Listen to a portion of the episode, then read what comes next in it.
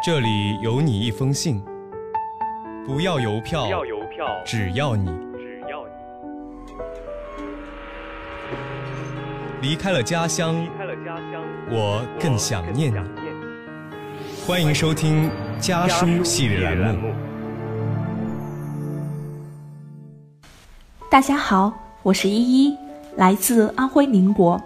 我在南京大学，距离家乡二百四十三公里。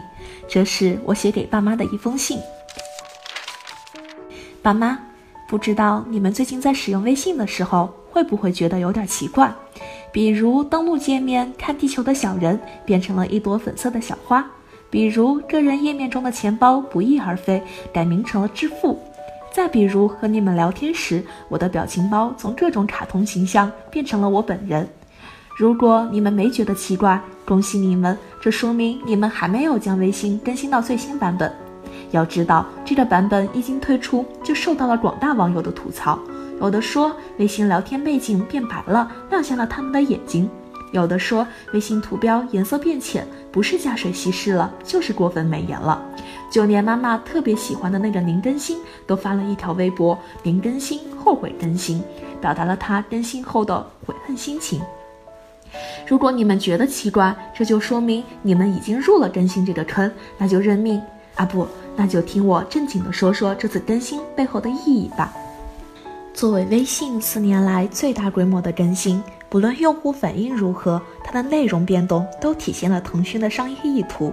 就拿其中两个重头戏——时刻视频的上线和公众号改版来说，史特视频的上线被看作微信向短视频妥协的信号，也吹响了微信下场战抖音的号角。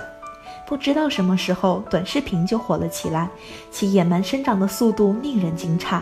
等我们意识到身边的人都在玩短视频的时候，短视频平台就已经和微信平起平坐，成为两大流量的聚集地了。风头最近的抖音，用户最多的快手，红极一时的美拍，这些产品的用户量已全部破亿，真是上至九十九，下至刚会走，全民刷短视频。短视频一直是腾讯的短板，腾讯在多次抢夺短视频红利未果之后，这次便想在微信上解决这一问题，于是就推出了史特视频。但人们对这一步棋是否能成功存疑，毕竟熟人社交和陌生人社交对看短视频的需求完全不同，在微信里刷抖音这事儿不一定能成。另一个重头戏就是公众号的改版，在微信公众号发布的文章中，原本的点赞功能变成了好看，用户还可以在新版本微信的看一看中浏览朋友认为好看的文章。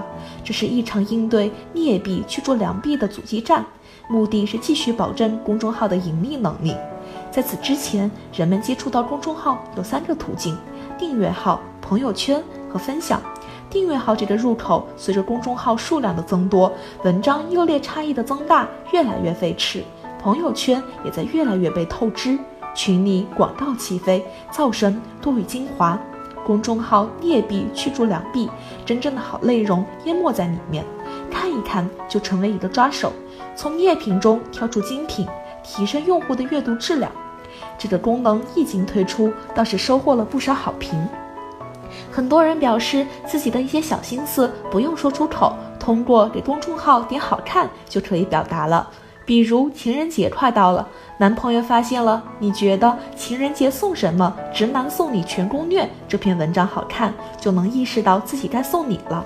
再比如烦人的亲戚总在你家蹭吃蹭喝，当他发现了你点赞，亲戚总不拿自己当外人，应不应该撅？这篇文章就能意识到自己该收拾收拾东西走人了。再比如马上就要元旦了，我该去给元旦送什么？父母送礼全攻略，点好看了，爸妈你们俩记得看这篇文章哦。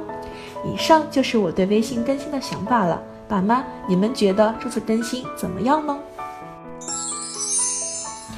离家的路很短，回家的路却很长。本期家书栏目到这里就要和大家说再见了，下期将由我和我的小伙伴继续为您带来关于家书的那些事儿。